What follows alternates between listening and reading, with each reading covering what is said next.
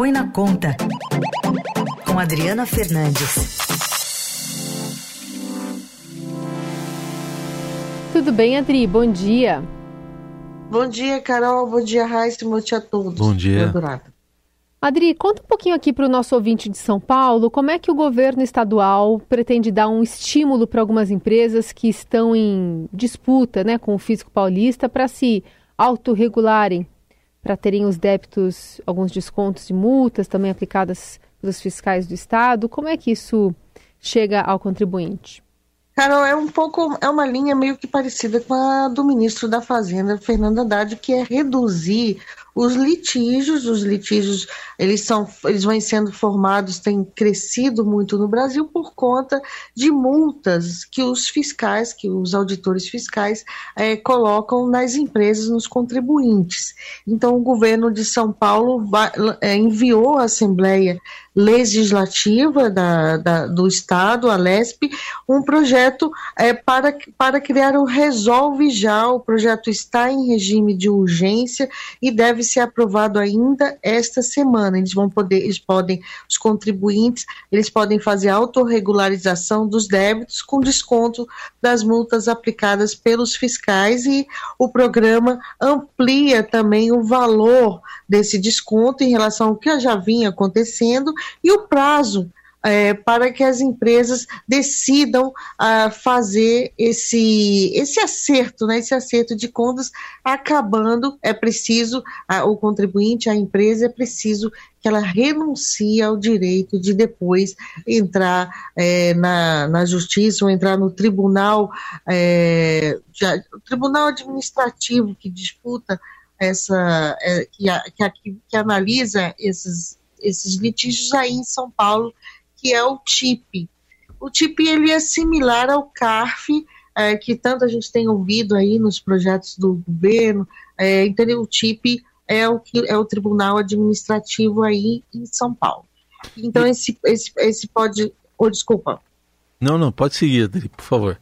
Essa tabela de descontos e prazos para renúncia do litígio pode chegar a 70% das multas na, na fase pré-contencioso, ou seja, logo depois que houve a multa, e, e se o contribuinte já entrou com litígio, em, ele está em andamento, o desconto máximo é de 55%.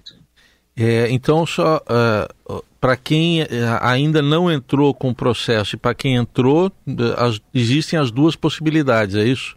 De negociar? Exatamente. Exatamente as duas possibilidades. Sabe por quê, Heisen?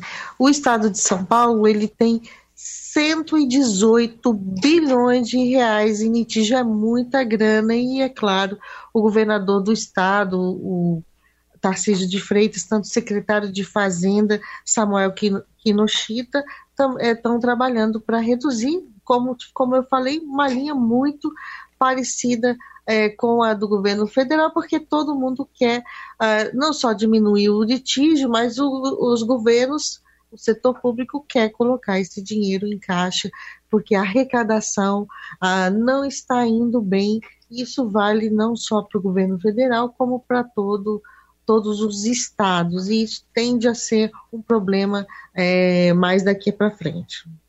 E Adri, como é que seria a adesão a esse programa? Olha, assim que o projeto é, for aprovado né, pela Assembleia, a expectativa, como eu disse, é, é desta semana. O, a Secretaria de Fazenda é, do, e Planejamento do Estado vai é, divulgar divulgar as regras, mas também tem um outro, um outro programa é, que, que se chama um programa que já existe nos conformes, o Estado ampliou, se chama Nos Conformes, é assim mesmo, é esquisito, mas é uhum. Nos Conformes, ampliou os estímulos para as empresas que estão no topo do ranking da lista de classificação do contribuinte, que todo contribuinte tem uma lista, um ranking, se ele é bom pagador ou, ou é, e ele paga em dia, ele entrega as documentações, esses contribuintes terão direito ao, a uma fila mais rápida, que é um termo muito usado, um fast track, é, para receber os créditos acumulados de ICMS. Esses créditos acumulados é um problema grande é, das empresas, ele um, tem um estoque em torno de 4,4 bilhões de reais, nesses esto desse estoque, então é, a, a, as empresas podem, se ela se ela está nesse topo desse ranking, é um estímulo para que para que para que para os bons pagadores, porque é, aqui no Brasil isso não é uma coisa muito comum. Então esse esse programa tende a estimular e para receber mais rápido os créditos é, os créditos acumulados do ICMS. Esses créditos, é bom lembrar, também poderão ser usados para pagar os contenciosos, para pagar os débitos, os acertos é, de conta. Essa é um, uma novidade e temos que então aguardar a votação da, é, pro, da proposta do projeto né, que está no Congresso e cria um outro projeto também com regime de urgência, cria a transação, que é essa negociação entre as empresas e o contribuinte, o, o fisco, né, aqui no caso em Brasília, do fisco da Receita Federal, e aí o fisco uh, estadual.